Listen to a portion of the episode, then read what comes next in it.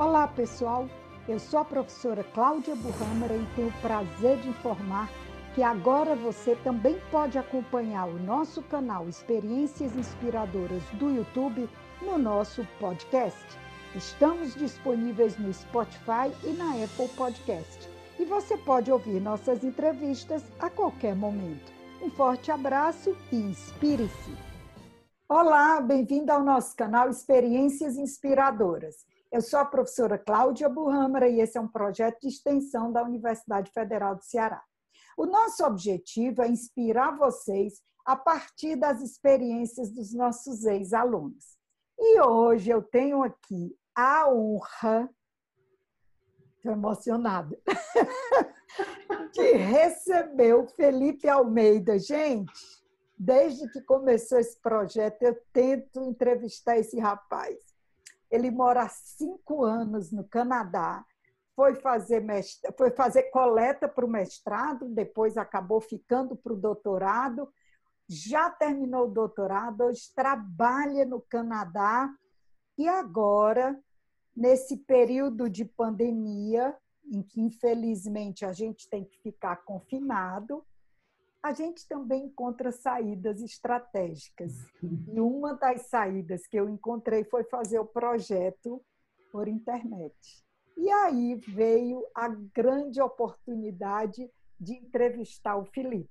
Felipe é formado em administração em 2009, foi nosso aluno, foi orientando de monografia do professor Hugo Acosta, que é coordenador do projeto Experiências Inspiradoras comigo.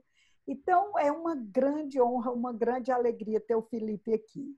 Que é isso, alegria minha felicidade de estar revendo, estar mais uma vez conversando com a senhora e conversando com o pessoal aí também na internet. É, é uma honra também. Obrigada, muito obrigada. Então, Felipe, me conta um pouco da tua vida acadêmica, né? Porque eu sei que você tem uma vida acadêmica muito rica. Vai me contando um pouco da tua vida acadêmica. Uhum. É interessante, é, é, um percurso interessante. É, eu vou ser bem honesto até, é, a vida acadêmica não era algo que estava planejado, né? A, a, vida acadêmica foi algo que aconteceu. É, na faculdade, meu sonho era terminar a faculdade o mais rápido possível e começar a trabalhar. Trabalhar em, em ramo privado, tanto que eu tive vários, vários é, estágios durante a faculdade. E quando eu terminei a, a, a faculdade, é, aconteceu de me ver num platô ali, né? Me ver num, num momento em que eu não consegui, não consegui achar. E aí a Aline, né? A Aline, que também foi minha colega, foi colega da gente na mesma sala, ela falou, ó, oh, Felipe, eu entrei no mestrado, interessante, por que, que tu não entra também? E aí no mestrado eu entrei... Aline do Vale, né? Aline do Aline Vale. Aline do Vale, eu entrevistei também a Aline. É, exatamente, Aline do Vale. E aí eu falei, pô, interessante, vou, vou ver o que acontece, né? Então não foi não foi algo planejado, foi algo bem natural assim. E aí numa conversa, a, a coisas da vida, né? Numa conversa com, com um psicólogo amigo, ele falou, cara, é, eu vi ontem numa reportagem algo falando sobre como o pessoal está utilizando neurociência para estudar comportamento do consumidor, né? Uhum. E eu falei, sério? Isso é interessante. Ele falou, é, é bem interessante, está começando ainda e tal. Aí eu falei, pô, dá uma olhada.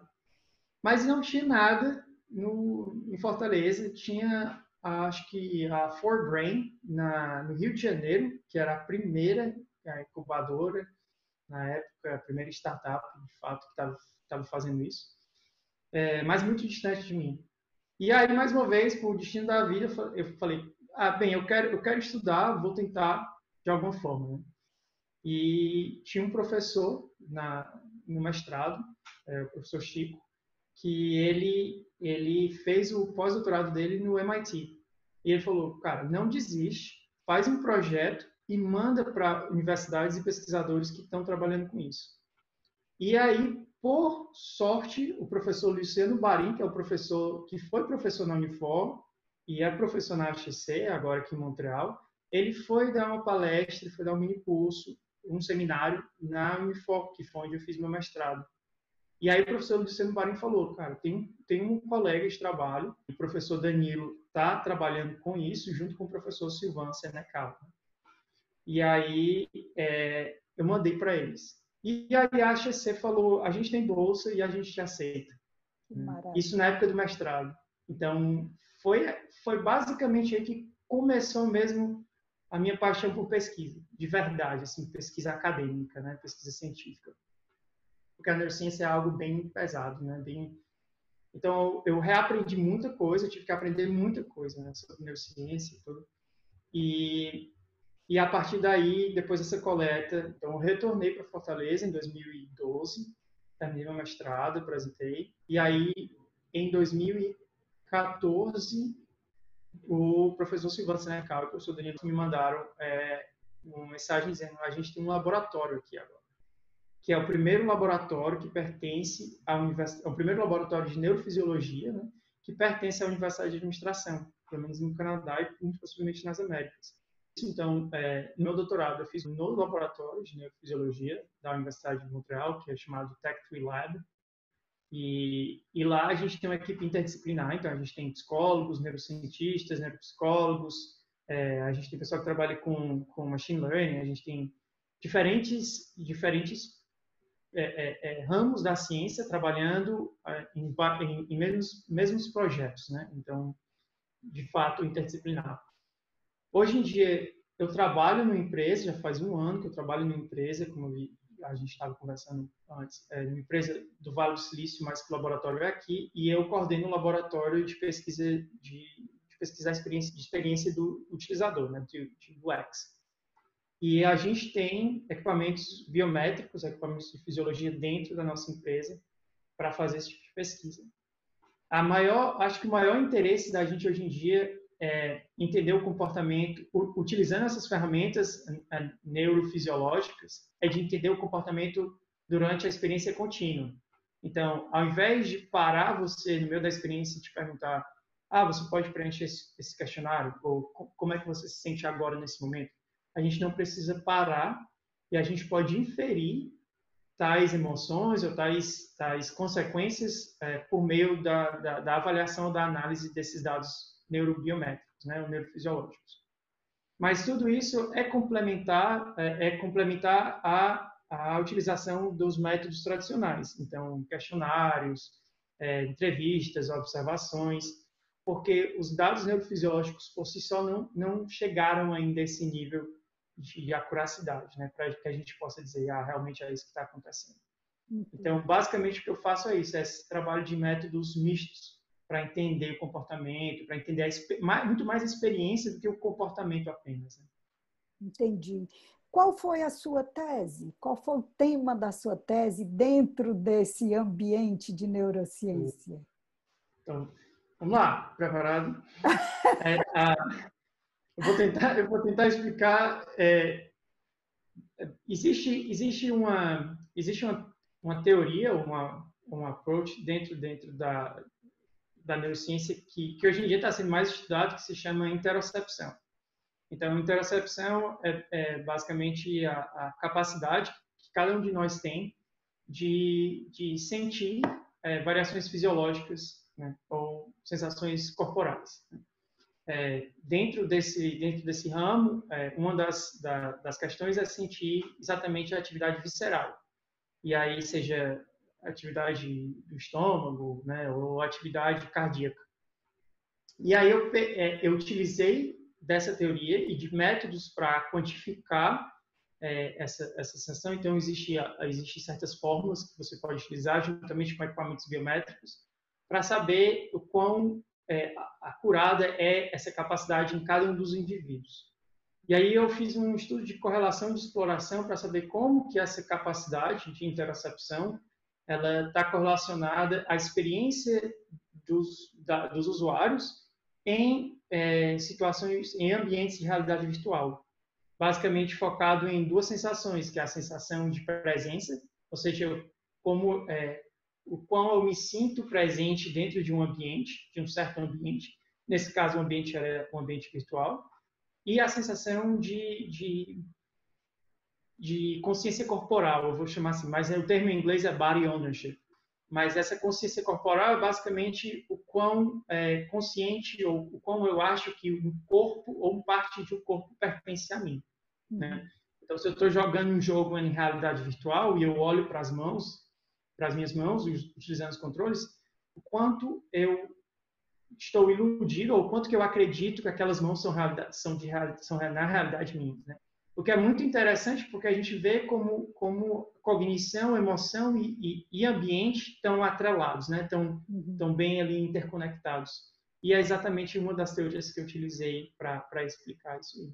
Que coisa linda. Agora, trazendo, Felipe, para o momento hoje, vamos sair do uhum. laboratório.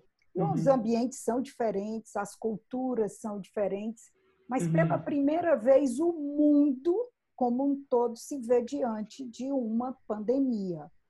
E o que uhum. se vê hoje é que a grande sobrevivência das empresas está vindo a partir do digital.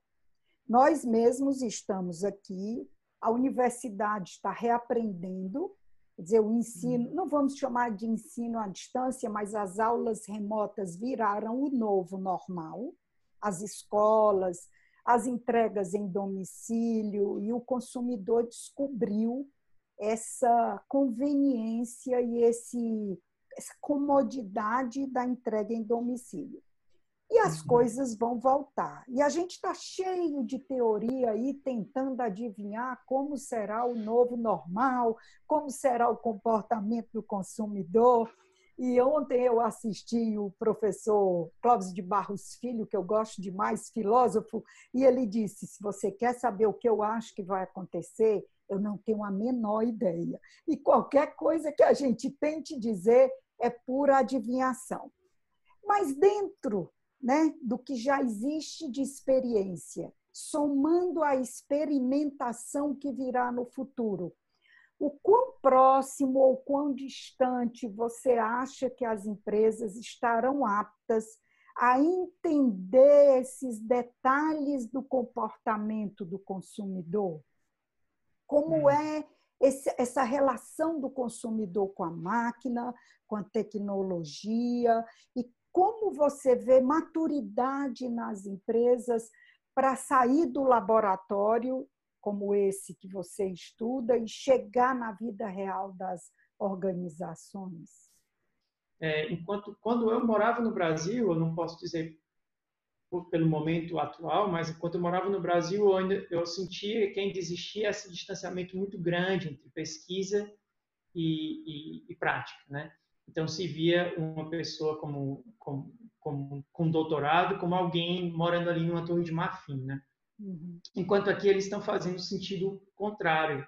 Eles estão cada vez mais buscando alunos de doutorado, buscando pós-doutorandos para irem para as empresas para pegar, para pegar esses trabalhos de pesquisa, porque eles estão vendo cada vez mais importância em, em entender o comportamento, em, em aplicar tecnologias neurocientíficas, em aplicar tecnologias biométricas para entender a experiência e para é, é, melhorar a experiência dos produtos, dos serviços, todos, todos que, eles, que eles criam. Até mesmo startups, né? até mesmo startups estão voltadas nisso. O laboratório é como se fosse um primeiro passo antes de você enviar o produto para é, o mercado. Então, a praticidade ou, ou a aplicação prática está exatamente em poder fazer esses testes antes de você né, sair no risco de jogar o produto no mercado e aí ter todo o problema de relações públicas, ou todo o problema de exposição de imagem, né, e to todas essas outras questões relacionadas a isso. Mas no momento que você tem um laboratório, você tem um, um, um local que você está hermeticamente fechado, você está protegido, você controla, então, toda a questão da, do, do design experimental, e a partir daí você pode tirar conclusões que vão levar os designers a melhorar o produto até que você possa realmente dizer, tá, agora a gente chegou ao máximo, vamos jogar um produto no mercado e vamos ver o que, que acontece, daí fazer a interação novamente. Né? E aí, quando você se aproxima, quando você vê a parte teórica, a parte, a parte experimental junto à prática, aí você vê é, inovações maravilhosas. Né? Essa, essa é mais ou menos a minha visão. É, muito boa, é exatamente isso. Felipe, tem uma história, aliás, tem um fato na sua história que muito me encanta enquanto você falava, eu ficava lembrando que você não tinha ideia que ia seguir a vida acadêmica, mas eu acho que tem coisa que a gente não escolhe e acaba sendo escolhido. Mas você sempre teve um espírito curioso. E uma história que me encanta na sua biografia é o Circo de Soleil, uhum. que andou por aqui, por Fortaleza, e você se candidatou a trabalhar no Circo de Soleil. E isso mostra o seu espírito curioso, porque foi o único que eu conheci que de fato esteve. Como foi esse momento e, e como ele foi importante na tua formação como indivíduo? Uhum. Uma boa pergunta. Eu acho que realmente a, a, a me candidatar para o Cirque Soleil, é, sem, sem ser hipócrita, realmente tinha, tinha a questão de, de, de querer trabalhar na, na, empresa, né? por mais que o, o, cargo fosse um cargo de mais de evento né? do que um cargo corporativo mas existe uma curiosidade intrínseca ali, acho que pelo fato do Cirque Soleil ser um, ser um, ser um caso né, de negócios. Então a gente estudou, lembro que a gente estudou na, na faculdade, a gente estudou o caso do Cirque Soleil. Eu, eu tinha um livro, eu tinha lido o livro, o livro antes é, de ter trabalhado, então eu tinha uma, uma paixão pela empresa, né, por tudo que eles fizeram, toda a questão da experiência do consumo, né, da experiência do consumidor. E quando eles vieram, eu pensei, Bom, é a ótima oportunidade para entender um pouco mais sobre essa área que eu sou tão apaixonado, né? Dessa questão sensorial, dessa questão experiencial. E aí, no Cirque Soleil, agora, pensando bem, realmente você, você pegou um ponto interessante. Porque eu acho que no Cirque Soleil eu acabei me apaixonando um pouco mais pela questão de entender as pessoas é, é, o ramo de eventos é um ramo que ele te força, principalmente se você trabalha no atendimento ao consumidor, você está você tá lá no, no, frente a frente com o público. E, e nesse momento você é forçado a escutar. Isso é basicamente o trabalho que eu faço como pesquisador. Né? Eu, eu, ainda mais agora, no momento de, de, do coronavírus, que eu não tenho um laboratório, eu faço, eu trabalho muito com pesquisa é, entrevistas, assim. Então, eu faço entrevistas diariamente com pessoas, com usuários, com, com experts da área, para entender um pouco mais. E tudo isso desenvolve e necessita essa questão de escutar, escutar ativamente. Né?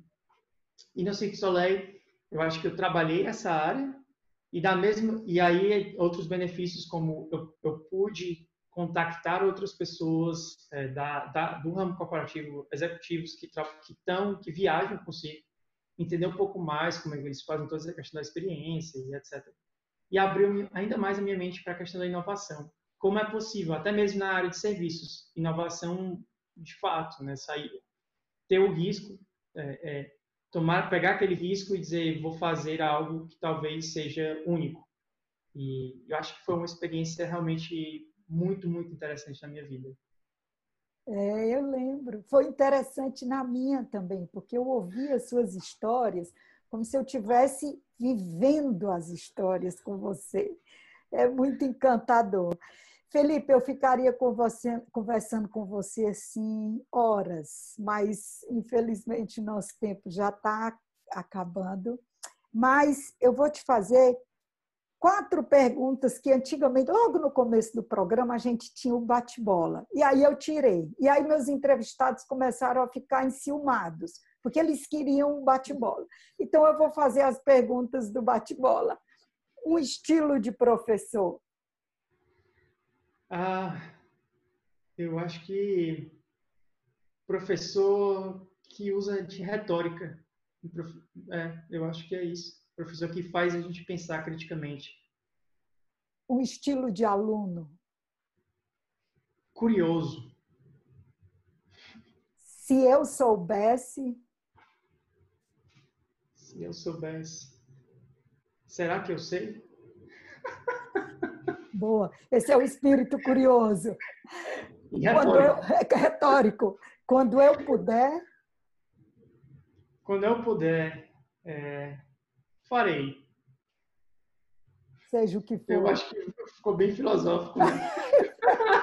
Ficou perfeito. Eu acho que é por isso que todo mundo gosta dessas quatro perguntinhas no final. E se você pudesse dar um conselho para quem ainda está na faculdade ou está buscando né, colocação profissional, que conselho você daria? Uhum.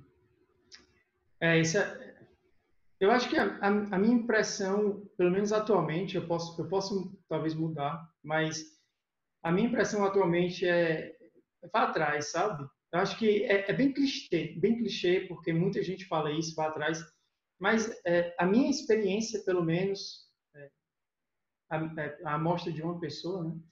É, é, bem, é bem isso. É, muita, muita gente me falou, ah, isso é impossível de ser feito, isso é impossível de ser pesquisado, está muito distante da nossa realidade, blá, blá, blá, blá, blá, blá. E aí, alguma coisa dentro de mim falava, cara, continua, sabe? Tenta de novo, tenta aqui, muda um pouco, sabe? E, e isso me fez perceber que eu acho que, que essa persistência, não é nem insistência, mas a persistência é, é, de uma forma até meio de design mesmo, uma persistência que você vai mudando um pouquinho, ajustando, Isso. faz com que você chegue em um canto que talvez você fale, caramba, eu cheguei lá. Que interessante. Tô, eu tô aqui no momento que eu achava que eu nunca ia chegar. Muito lindo. E ontem, de novo, fazendo referência ao professor Clóvis de Barros Filho, ele diz isso, que é preciso viver a felicidade do encontro, porque a gente vive uhum. muito a angústia da busca.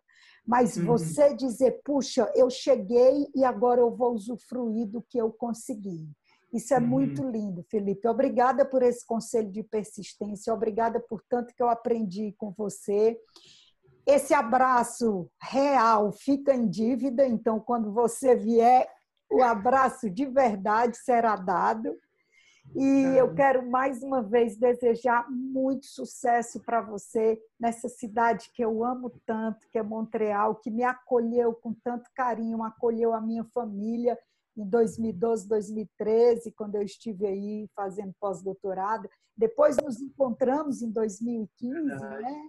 quando você estava recém-chegada a Montreal. Então, que os seus caminhos sejam sempre de muito sucesso aí no Brasil, onde você for, porque você é um menino muito iluminado. Você sabe disso, que você, você é muito especial para a gente. Obrigado, Cláudia. Você que é especial, obrigado por tudo. Eu, eu lembro de várias, várias aulas, assim, várias, várias vezes, até trabalhando na empresa, numa reunião, opa, tem, tem uma coisinha que eu aprendi aqui que eu quero ensinar para vocês também, quero compartilhar. E muito vem das aulas, né? eu acho que, é, é, mais uma vez, eu, eu, fico muito triste quando as pessoas falam que, ah, você só é acadêmico, você só lê. É importantíssimo, né? eu acho que é importantíssimo essa questão da educação, é importantíssimo a gente dar valor de verdade a isso. É, lógico, a educação com pensamento crítico, a, a, a o pensamento crítico que vai fazer com que você aprenda a aplicar aquele, aquela base teórica, seja o que for que você aprenda. Né? É, mas é, é, maravilhoso você ter mestres, você ter professores, é, mais uma vez clichê como você, que está quase baixuxa, né? beijo especial para você. É, mas mas é, é verdade, e, as, e, muitas vezes a gente tem professores que a, a gente tem medo. Eu, eu, acho que eu tive também essa questão de escolher professores que as pessoas tinham medo. Né? É, Hugo, acho que é uma mensagem para você, mas eu adoro você como professor. e aí a gente descobre que esses professores são os mais maravilhosos. Né?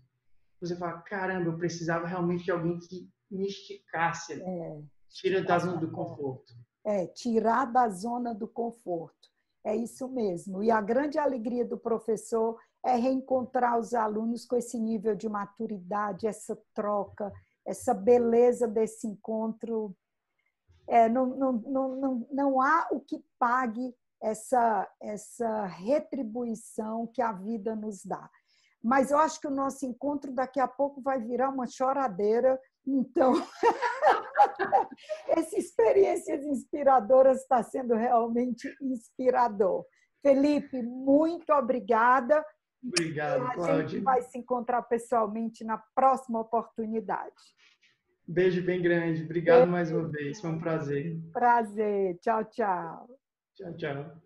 Se você gostou, como eu adorei, curte, compartilha, se inscreve no nosso canal e aguarda que vem muita entrevista boa por aí. Obrigada e até a próxima.